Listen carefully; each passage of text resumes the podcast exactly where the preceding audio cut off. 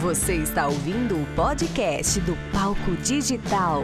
Apresentação Vinícius Soares. Olá, começamos mais uma edição do podcast do Palco Digital. Você é meu convidado a participar desse episódio que vai se enveredar pelos caminhos da composição musical. É o segundo episódio, a parte 2 do episódio de composição. A gente fez uma enquete lá no Instagram, pediu uh, dúvidas, perguntas sobre o tema, e recebemos muitas perguntas e não deu para fazer um episódio só, a gente dividiu em parte 1 e parte 2 e a parte 2 está sendo gravada agora. E eu trago novamente a Cândida Borges, minha amiga super compositora, artista, professora, profissional da música de mão cheia que está lá na Inglaterra fazendo um PhD monstro em composição musical, enfim, entende de tudo e vai estar tá respondendo essas perguntas pra gente. Cândida, é um prazer enorme ter você conosco nesse episódio. Opa, prazer meu. Vamos continuar aí nossa missão de semear a composição. Vamos nessa. E Cândida, eu queria que você falasse um pouco da tua rotina aí na Inglaterra, enfim, na Europa, Estados Unidos também.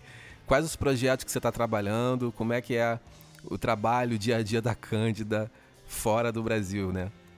Então, eu estou trabalhando nesse momento no portfólio das composições do, do meu PhD. Eu estou fazendo um PhD em composição na Inglaterra e eu estou trabalhando com novas tecnologias, novas mídias, novas formas de performance.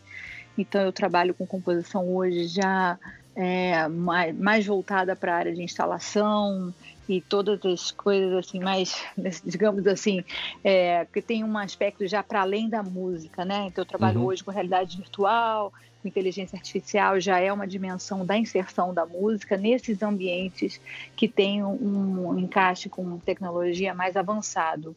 E ao mesmo tempo eu sou assinada com um selo nos Estados Unidos e que eu trabalho no cenário da música eletrônica e isso, então, minha produção em Nova York. Esse ano eu termino de lançar dois álbuns, já terminando a produção dele. Se Deus quiser, até o final do ano sai mais dois agora. Que é de onde a gente produz para várias coleções, né? Que a gente tem uma atividade comercial bastante intensa é, no cenário da música eletrônica. E em paralelo a isso, eu faço vários projetos com filmes, projetos institucionais, né? essas é, ferramentas de inserção da composição em outros campos que não só nas nossas carreiras artísticas. Né? Então, hoje, a minha produção está nesse momento, nesses projetos aí, mas eu sinto muita falta também da composição da canção simples, né? daquela coisa de, de produzir para um álbum simples. Daqui a pouco você vai chegar também, voltar para isso também, que a gente vai meio de ciclo, uhum. né? vai fases, né? E a vida vai levando a gente por esses vários caminhos. Isso é, isso é parte da vida do, do criador, do compositor, essa importância de desenvolver projetos diferentes na sua carreira, que você sabe, né, Vinícius, com a, com a modernidade é, e toda essa tecnologia no mundo, se você não se reinventa, você pode olhar qualquer popstar, grande banda, qualquer coisa, todo mundo inventando mercados, né? todo mundo trabalhando com licenciamento um bocado, trabalhando com outras formas de tecnologia. Eu tenho como referência máxima sempre a Bjork, que Bjork é uma criadora de apps, de instalação, de programa de educação, não sei o quê. Enfim, são esses artistas multidisciplinares, pessoas que têm uma visão muito global e não ficam presos somente ao ambiente musical ou só à canção em si. Eles pensam 360, né? E isso é, é meu foco de atuação mesmo. Que legal. E qual é o teu site, Cândida? Como é que as pessoas podem te achar, te encontrar? Quais são os seus endereços online? Meu site tem é um hub assim para vários projetos, que é o candidaborges.com. Aí os trabalhos na área de música eletrônica estão em candidamusic.com também. E as minhas redes sociais têm pílula assim, de vários dos meus projetos. É, no Instagram é justcandida e hum, Twitter também é isso. É isso aí. Do meu site saem, saem todas as redes, né? Legal. Vamos lá então, a primeira pergunta enviada lá pro meu Instagram veio do Fabrício Costa. Ele pergunta assim: composição é prática ou inspiração? Eu tenho 27 anos. Será que ainda dá tempo de começar a compor? Fabrício Costa pergunta. Maravilha. Então, é uma mistura dos dois, né? É, se a gente for olhar aí toda a literatura, inclusive, é super interessante ler sobre a vida de vários artistas, compositores, criadores. Vários deles dizem aí que a maior parte é trabalho, é 90% relação, 10% inspiração, né? É, é a mistura, é a soma das duas coisas. Não adianta a gente ser só técnico, ser só conhecimento e não ter assunto para falar, né? Não ter uma vivência de vida para expressar na composição, mas também só a vivência, só a inspiração, ela, ela certamente ela não, ela não consegue dar é, sustentabilidade à carreira de um compositor, porque você faz duas, três, quatro músicas só na intuição e uhum. depois você começa a ficar com caminhos muito viciados, sempre falando das mesmas coisas, usando sempre os mesmos elementos, as melodias começam a ficar repetidas. É, então, sempre que a gente vai entrando nesse caminho de, de falta de repertório em termos de vocabulário, de estrutura e tal, é o momento em que um input de novo conhecimento, ler alguma coisa nova, ter uma aula com alguém, é, é importante para poder alimentar esse processo. São os, são os dois caminhos que precisam sempre estar juntos. E quando eu falo é, conhecimento, ele não necessariamente precisa ser de uma forma é, formalizada, né? um curso de composição ou um curso de songwriting. É, conhecimento hoje ele é estruturado de uma forma muito abrangente. Você pode estar é, acompanhado por um professor, você pode estar acompanhando um livro, você pode estar com um bom parceiro de composição. É, existem várias formas a gente crescer, né? Esse talvez processo de a educação que eu falo talvez seja até melhor representada pela palavra crescimento, assim, nesse sentido de buscar novas alternativas para o que, que, o que a gente tem, porque isso, isso é, é sempre isso para todo mundo, né? Por mais talentoso que você seja, todos nós somos um banco de ideias e não é um uhum. banco infinito que, que não dialoga com o mundo. Precisa sempre estar no processo de reciclagem, precisa estar no processo de, de revisão desse material, de inserção de novos, de novos elementos, né? É muito importante que a composição esteja dialogando, inclusive, com a sua autenticidade, com a sua vida. Hoje a gente vê, é, assim, sempre foi isso, mas hoje você vê uma, a música muito ligada a questões sociais também, né? Toda a questão é, de movimento de gênero, de movimento de raça, expressão política. É, se você não tiver né, conectado com isso ou é, expressando coisas relacionadas a isso, dependendo do nicho que você estiver falando, você nem tem diálogo. Então é importante entender é, para que mercado que você está produzindo, o que essas pessoas estão falando, é, enfim, ter claro né, o que, que é que você precisa alimentar na sua composição para poder alcançar esse público. Então, se você precisa estar tá estudando que mais, não sei, se é um, um instrumentista com um trabalho mais ligado a jazz, vai precisar estudar mais um pouco de harmonia avançada, ou se é uma pessoa que vem mais de uma cultura popular no Brasil é preciso que se inserir mais nas culturas populares, fazer de repente uma viagem e, e, conhecer mais a cultura de raiz, ou se é alguém mais ligado ao rock, ao pop, conhecer bastante das referências é, das bandas anteriores, né, e, e, ver aqueles conteúdos, é, como falar aquele mesmo, se é o mesmo conteúdo, mas de uma forma atualizada hoje. A gente tem a revolução da internet, os nossos assuntos não são mais os mesmos, a gente não pode voltar é, a abordar as coisas do mesmo jeito. O amor é, é, é falado há, há milênios nessa humanidade, mas sempre de uma forma diferente. Então, como atualizar esses conceitos se você quer fazer alguma coisa diferente do mercado? Agora, tem também a forma da composição de fórmula, né? E aí falar mais do mesmo tá tudo certo, talvez essa até aqui mais venda, né, Vinícius? Mas é, se a gente está aqui pensando né, em alternativas, e obviamente eu vou puxar a sardinha para o lado do do inovado, criar diferente, de algum elemento diferente para poder é, criar um, um, espaço de, de, de como, me falta até palavra, de singularidade né, no seu nicho para você poder conseguir se destacar do, do restante do grupo que você está inserido, né? É, e um detalhe é que ele fala 27 anos como se fosse um cara idoso, né? Fabrício, 27 anos, cara. Você tá na flor da idade ainda. e uma coisa que eu acho que ficou aí é, meio que no ar, Cândida, é, eu acredito que ele, quando traz essa situação de idade, eu acho que ele tem a intenção de trazer também a questão de mercado, né? Tipo, ah, mas será que com essa idade eu consigo compor algo para mercado? Eu acho que não tem muito a ver assim esse olhar, né? Olha, falamos de duas coisas completamente diferentes aqui, mercado e composição, né? Compor, a gente pode compor aí a qualquer momento da vida, nossa senhora, eu dou aqui minha formação, por exemplo, aqui nos Estados Unidos, o curso que eu dou aqui, tem gente de todas as idades. Mercado já é uma outra história. Mercado é quem você conhece, onde você está inserido, o que, que você faz bem, qual é a sua experiência, é outra história. E não necessariamente as duas precisam dialogar, né? É claro que a gente quer resultado, é claro que a gente quer número, quer popularidade, quer tudo, mas assim, eu tenho um grande receio de que isso seja uma grande, é, uma grande fonte de frustração para todo mundo que é, é, essa coisa de ser reconhecido, Deus do céu, todo mundo uhum. numa uma correria por, por tudo isso. A gente hoje tem vários estudos falando, estudos falando dos pequenos nichos que às vezes são muito mais alimentadores do que as grandes massas, né? Então, às vezes, artistas com grande é, followers e, e que não conseguem, por exemplo, fazer um pequeno show com e botar 100 pessoas numa casa e essa pessoa tem, sei lá, milhares de seguidores. Então, assim, a composição e a carreira, ela tem, ela tem aspectos diferentes, tem que analisar caso a caso, né, Vinícius? Assim, falando Sim. sobre compor em si, você ter uma atividade criativa, você ser uma pessoa reinventando o mundo através da sua arte, meu Deus do céu, isso não tem idade nenhuma. Isso daí, é, a gente, graças a Deus, tem essa possibilidade de, de fazer isso por toda a nossa vida. E, ao contrário, a gente vai ganhando experiência de vida, vai ganhando experiência artística, e isso só vai melhorando. Composição ela é um exercício para a vida. Agora, mercado já estamos falando de outra história, porque aí a gente já está falando realmente de se inserir dentro de um, de um grupo de trabalho, conseguir vender música, ou conseguir apresentar isso para outros artistas que estão gravando, ou estar é, tá dentro de uma major, aí já é um outro terreno eu deixaria até mais para você falar do que eu, Vinícius. É, eu acredito que o olhar tem que ser bem em cima da verdade que você vai estar tá passando, né? Sem ser piegas nem nada, né? Você pode ter o objetivo de querer estourar, de ser um compositor de sucesso, acho que é válido.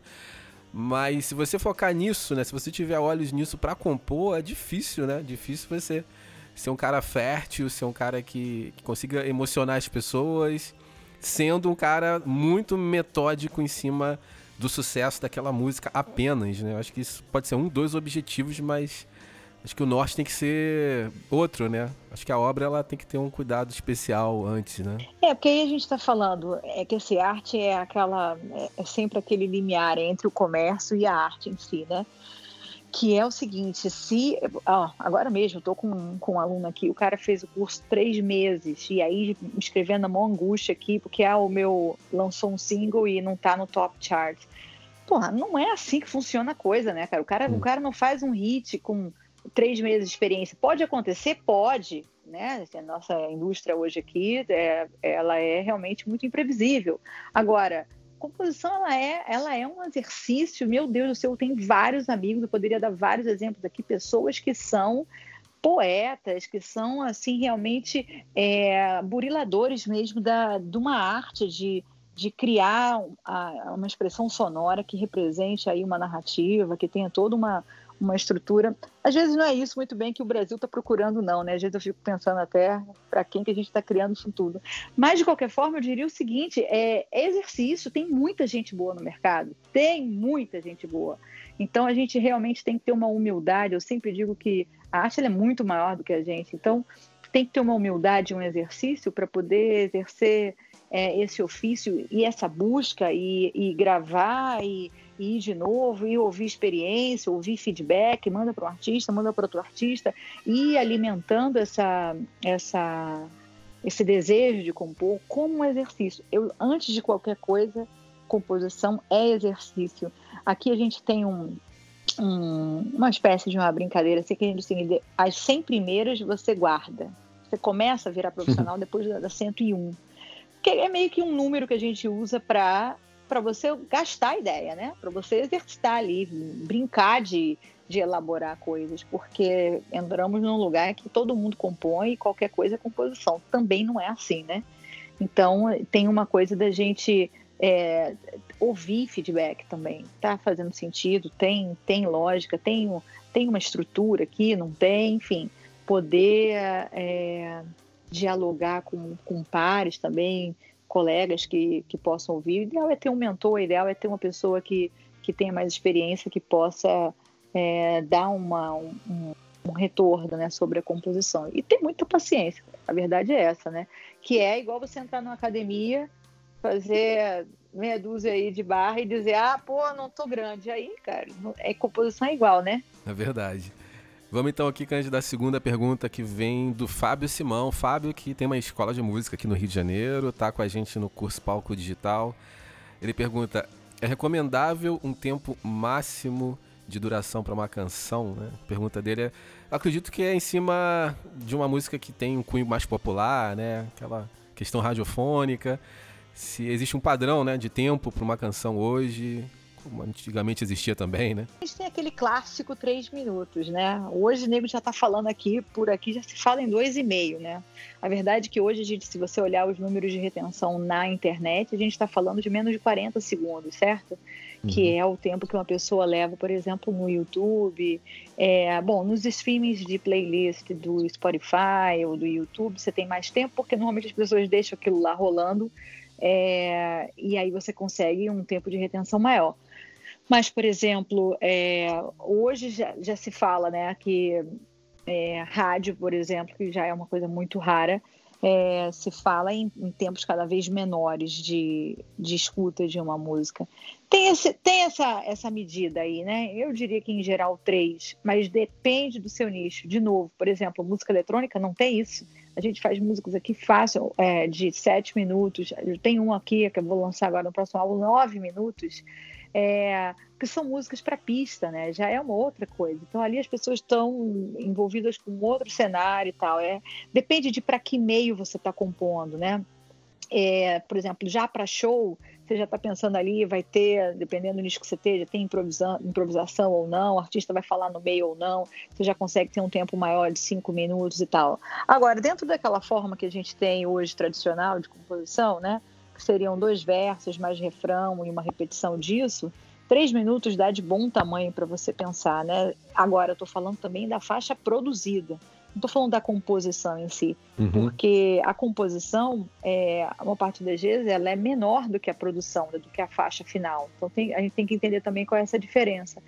É, a composição, então, tem a estrutura central da obra, mas aí quando você vai para a mão de um produtor, esse produtor vai mudar nessa essa estrutura, porque vai colocar uma introdução, vai colocar lá um bridge lá pelo meio, volta e tem um final, não tem um final, então a composição em si ela não pode chegar a três minutos, porque senão o produtor fica sem espaço para poder criar essas outras sessões aí pelo meio, né? Então, eu acho que a gente tem que pensar mais na estrutura da obra, o que, que quer fazer, que eu vou fazer isso em dois versos e refrão, que é o que o Nego tem feito hoje. Mas você olha, por exemplo, com exemplos vários, até do rock brasileiro, é, se a gente vai para Faroeste Caboclo, Faroeste Caboclo tem o quê? Seis minutos e tal, né? Você tem uhum. várias obras aí imensas, né? Que não seguem, inclusive, essa estrutura.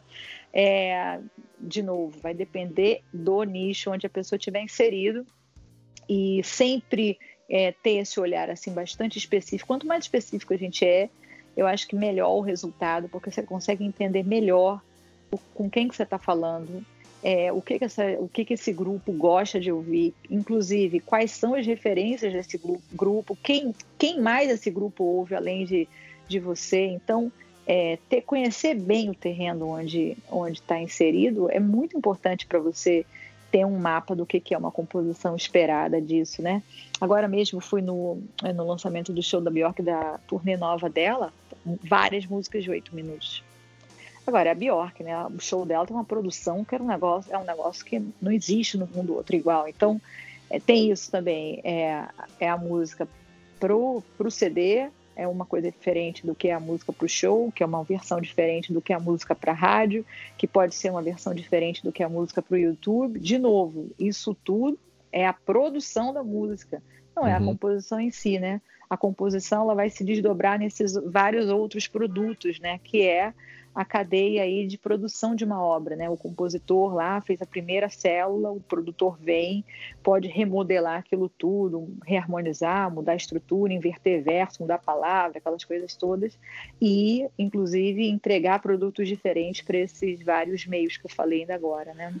Legal. E Cândida, uma pergunta minha agora. Quando o assunto é música eletrônica, o processo de composição, ele tem alguma similaridade a, ao processo de composição de uma música padrão, né, de instrumento acústico, onde você de repente trabalha as progressões harmônicas, né, você tem um instrumento ali para guiar de alguma forma, ou ele tá muito em cima do beat, tá muito em cima da batida, em cima da pulsação. Tem alguma diferença? Tem similaridades? Como é que é o processo de composição quando o assunto é a música eletrônica em si, né? Curiosidade minha.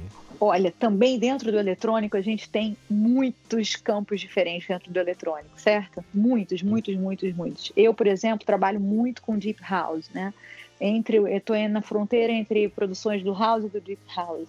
É, existem vários artistas que fazem com verso aqui. Os americanos gostam muito de muitos versos e e é, quase porque é, quase que um vem muito da influência do rap mesmo, né? Que eles têm um uhum. discurso é, muito grande. Agora no deep house a música ela já é muito mais conceitual. Então, por exemplo, como eu gravo além das vozes, é, os teclados também, né? Toda a parte de programação, é, o beat ele é mais importante do que a estrofe realmente, né? do que a, o verso, do que a letra. Uhum. É, inclusive é uma questão aqui, porque, por exemplo, numa composição, você tem aí o, o direito de autor vai para o letrista né, e para o melodista.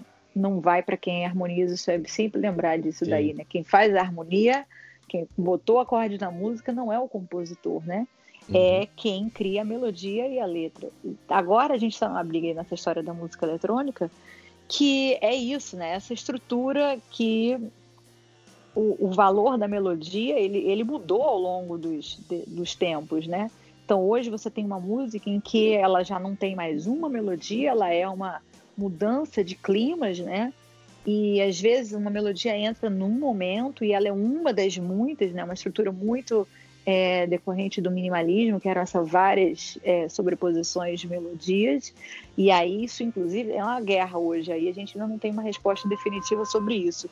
Então, eu te diria assim, a gente pode seguir, existem alguns artistas que seguem a forma clássica de verso-refrão, mas dentro dos, das linhas eletrônicas de, de, de maior é, ligação com o conceito, não tem isso. Às vezes só tem um verso, às vezes só tem uma frase. Aliás, tem várias, tem música que tem uma palavra. É, é verdade. É super interessante, assim, é muito mais, é, é, a estética do som e do ruído, sabe? Então é uhum. é muito mais como você recria aquilo, passa por uma coisa meio da poesia concreta, passa por outros campos da estética da arte que já que tem como proposta quebra de, de fórmulas. Então eu te diria que até é, por conceito, não segue fórmula nenhuma. Pode passar por ela e pode não, sabe? Legal.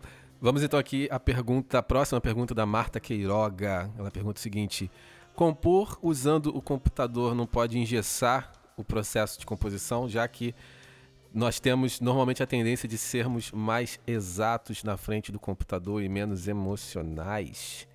Pergunta da Marta Queiroga. O que, que você acha, Cândida? Então, vai depender do que, que a gente está chamando de composição aqui, né?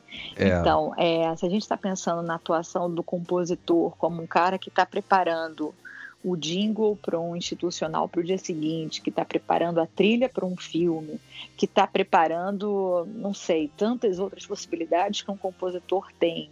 É, o, o computador ele é um instrumento principal, inclusive porque sem essa estrutura, por exemplo, é impossível você conduzir uma, uma composição, por exemplo, de várias cenas de um filme.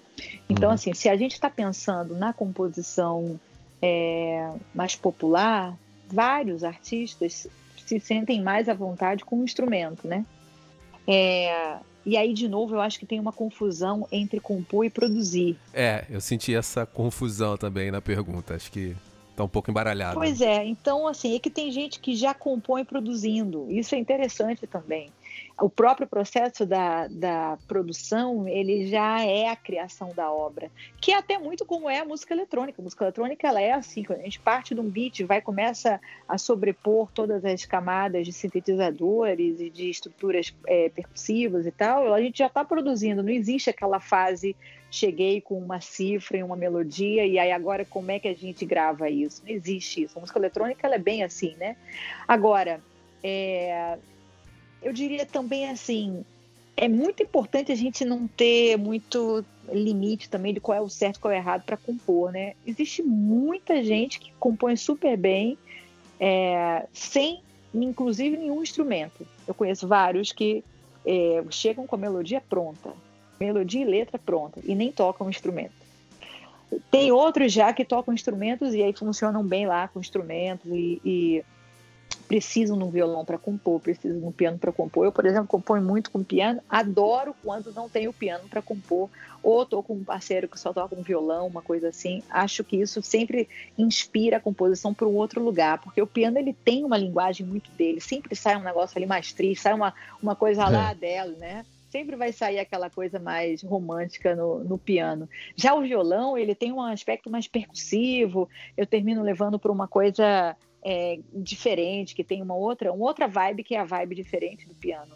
E, e quando eu estou compondo já direto com o computador, também já é uma outra coisa, eu termino levando para uma coisa mais conceito, porque eu tenho ali uma infinidade de sons disponíveis para mim, de programações diferentes, então é, sempre a gente tem mais recurso e isso vai, vai mudando essa criatividade de uma maneira diferente. Então eu diria assim, o computador, ao contrário de atrapalhar, ele pode ajudar muito o processo de alguém eu acho que ele é muito válido se você estiver ali explorando recursos. Agora, vai depender do compositor. Por exemplo, se você nem sabe usar um software diferente e aí vai gastar meia hora para descobrir o que, que faz um botão ali para não sei o que, abrir um canal novo, aí realmente não tem condições de você ficar compondo na frente do computador. É preferível é, criar a estrutura no, no, no celular, gravar no celular e depois levar para produzir depois já, da composição já feita, né? Então escreve a composição primeiro e depois vai para a fase da, da produção. Eu, é, eu, eu, tenho visto assim com artistas mais populares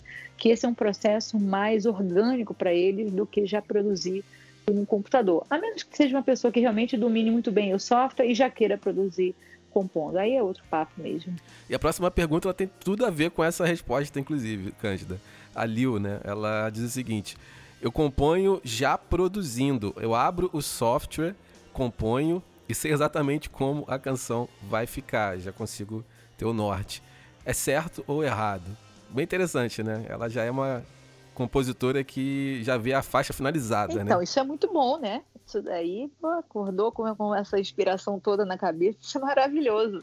É, eu diria que isso é extremamente válido, né? Então, assim, é inclusive desenvolver para conhecer cada vez mais o software, e mais recursos, e mais sonoridades, e mais possibilidades. É, o nosso grande perigo é sempre a gente ficar usando sempre as mesmas coisas. A gente termina ficando limitado a um grupinho de ideias e fica rodando ali, preso naquele círculo. É, o computador é muito bom para ajudar a gente a arriscar coisas é, novas é, porque às vezes o instrumento se entra da limitação mecânica do instrumento uhum. em si, né? Ou da sua voz ou do que você consegue fazer no instrumento.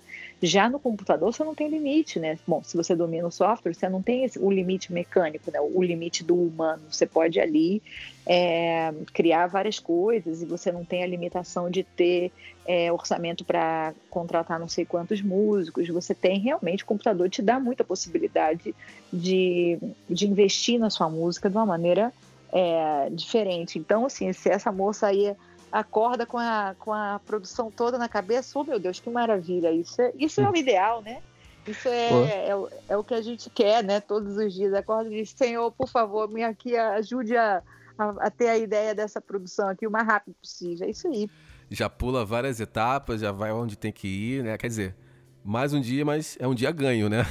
e aí fazer isso para outros, né? que aí de produtor, é. de compositor já pula para produtor e aí já abre um outro mercado também de fazer isso para outros artistas, que tem vários artistas que só compõem, não produzem, tem vários produtores que não compõem, então poder né, articular as colaborações, a, as parcerias para poder o nosso mercado sempre andar muito e sempre lembrar isso, que a gente sozinho, escondendo ideia em casa, não vai a lugar nenhum. Se não tiver realmente inserido aí, compartilhando coisa e julgando menos, porque, Vinícius, eu vou te dizer, o que eu mais vejo aqui é nego que primeiro se destrói de tanta crítica, né? Que acha que tudo que faz é muito ruim ou tudo que faz é muito bom. Não tem meio termo de nada. Segundo, que fica nessa coisa de não querer é, compor com os outros ou compartilhar e tudo mais, e acha todo mundo ou muito ruim ou superior a todo mundo. Enfim, tem umas maluquices na cabeça de mundo que às vezes eu não entendo, né? A gente hum. fica assim, a gente está trabalhando para se sentir bem nesse negócio, ou que jogo é esse? Que tanto jogo de, de competição é essa? E música não pode entrar nessa competição, senão a gente realmente fica é, é cheio de paranoia, não consegue produzir. E produção é, ainda mais no mundo hoje, como está, meu Deus do céu, tudo tão complicado. Se não tiver muito parceiro para levar as coisas adiante, a gente não consegue realizar, não. Total, totalmente. Pô. Cândida, a próxima pergunta é do Miguel. Miguel pergunta assim: Como um compositor brasileiro pode se destacar fora do Brasil? Acho que o Miguel sacou, né, que você está aí fora do país e quer ter alguma algum insight, né, de alguém que está aí em loco, né? O que, que você diria para o Miguel, Cândida? Com essa pergunta aí, eu escreveria uma enciclopédia Barça inteira, né? essa daí é essa pergunta do milênio, né? Nem a do século. De, de novo, vai depender é, do nicho, né? De onde a gente está inserido. Segunda coisa que é o seguinte, mercado internacional é um negócio gigante. É, a gente está falando do mercado internacional América Latina, a gente está falando América do Norte, a gente está falando Europa, é, porque todo mundo fica olhando só para os Estados Unidos e a gente tem um mundo inteiro aí, ainda mais com a internet conectando todo mundo, existem de fato muitas oportunidades de troca. Eu sempre falo isso, o negócio é troca. Por quê? Porque tem muito talento, gente, todo canto do mundo. Não é que o nego está esperando é, fulaninho super gênio chegar no outro lugar achando que não tem nenhum outro músico sensacional lá. Isso daí é uma ilusão que a gente tem que tirar porque isso, inclusive, gera muita frustração. A galera chega achando que, sabe, vai ser o rei do cocada preta, e não é assim. Tem muito, muito músico bom no mundo todo, muito, muita gente muito preparada que toca vários instrumentos, que produz que isso, que aquilo. Então, é assim, eu digo assim, se destacar é singularidade. Não tem para onde correr, porque hoje já foi o tempo, eu acho que assim, século passado, competência técnica era uma coisa que levava as pessoas longe, né? Uhum. A gente está num momento hoje que é o contrário disso. Todo mundo já tocou rápido, forte, já fez isso tudo, já todo mundo já provou competência. Agora o que a gente está buscando é conteúdo. É assim, é. quem tem alguma coisa diferente para falar. Não é mais ser bom ou ser é, isso, aquilo, aquilo outro. Ou, ou, então você é bom num caminho muito inovador. Por exemplo, aquele o Collier, que, que, né, que tem um caminho jazzístico totalmente é, criado ali pelas fusões que ele foi juntando de, de linhas diferentes. É, então, assim, como é que um compositor se destaca no mundo internacional? Primeiro, precisa conhecer qual é o mercado para que ele está falando, certo? Sempre tem que ter um diálogo muito bom com managers e produtores daquele lugar. Não existe colocar na internet e achar que vai ser descoberto. Isso daí a gente também já sabe, né? Uhum. É, se não tem investimento muito estratégico e e bem feito. É, não existe visualização nenhuma na internet. Não adianta achar que o japonês vai descobrir sua música maravilhosa, que isso não existe também. Então, precisa. Carreira é um negócio, eu digo que é igualzinho você abrir uma loja de alguma coisa, tem que ter plano de negócio, tem que ter equipe de trabalho, equipe de divulgação, equipe disso, daquilo, daquilo outro. Hoje fala-se, por exemplo, que o investimento na música é aproximadamente de 20 a 30% do orçamento de um lançamento. Então você imagina, se você gastou no CD de 20 a 30% é, do custo total de um projeto, o restante desse valor é toda a estratégia de criação de lançamento.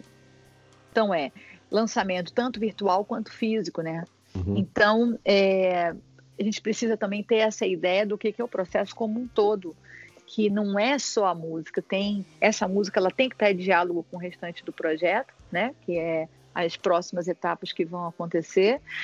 E eu diria assim, voltando aí mais, né, menos business, falando mais do compositor brasileiro, é, a gente tem certamente um lugar muito especial no mundo. A música brasileira é reconhecidíssima no mundo todo. O músico brasileiro é muito famoso. Agora, vamos contar. Ele é famoso pela história da música brasileira. É, você fala música brasileira no mundo, imediatamente a associação primeira que a gente tem é com a bossa nova, certo? Uhum. Bossa nova com Sim. samba. Hoje a gente tem o funk muito bem representado dentro da cena eletrônica também. É, queiram ou não, a verdade uhum. é que uhum. eles chamam de electronic uh, Brazilian music. E uh, tem muitos mercados interessantes. É muito importante também essa flexibilidade para entender esses vários mercados.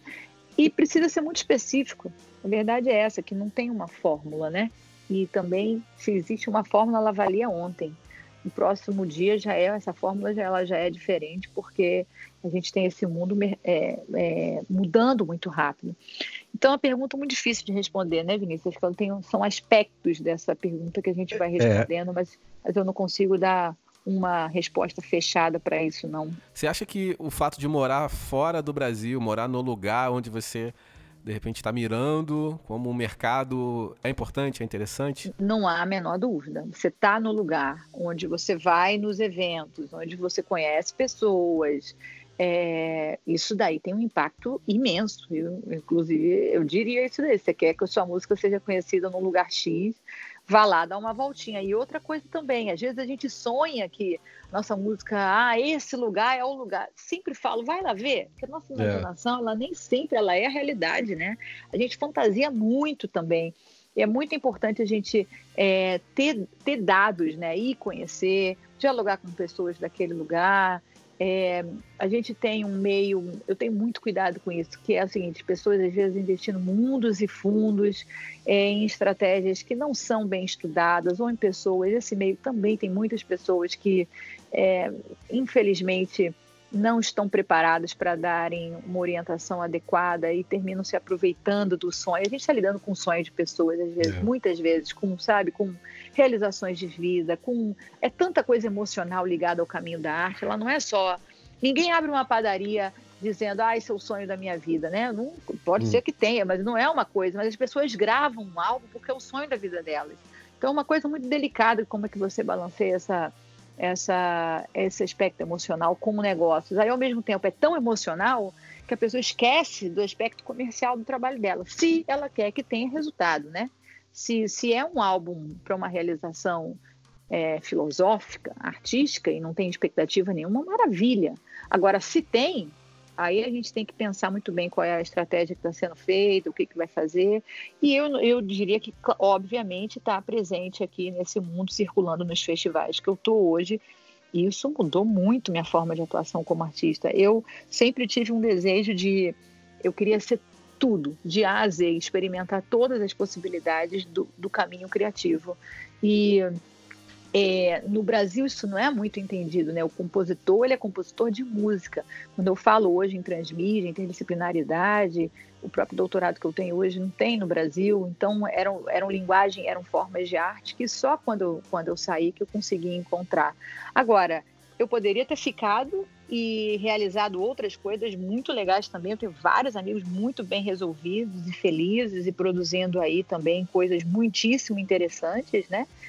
e saem às vezes para um festival ou outro, isso é, isso é uma outra possibilidade também. Eu não, eu não digo que o caminho internacional é a saída para todo mundo, não. Legal, Cândida. Foi um prazer enorme te receber nesse episódio. A gente vai ficando por aqui, terminando essa edição. Você que está ouvindo e não ouviu a parte 1 do episódio sobre composição musical com a Cândida também. Procura aqui no histórico, nos episódios anteriores e escuta, porque vale a pena. E se você não se inscreveu para receber as próximas edições, cara, se inscreve, seja no YouTube, se você estiver ouvindo no YouTube, no Spotify, uh, enfim, na Apple Podcasts, enfim, no Cashbox, não sei qual player você está ouvindo, mas se inscreve para assim que ser lançado você receber a notificação, tá legal? É isso, eu fico por aqui e te vejo em breve no próximo episódio do podcast do Palco Digital. Um abraço e até mais. Tchau, tchau.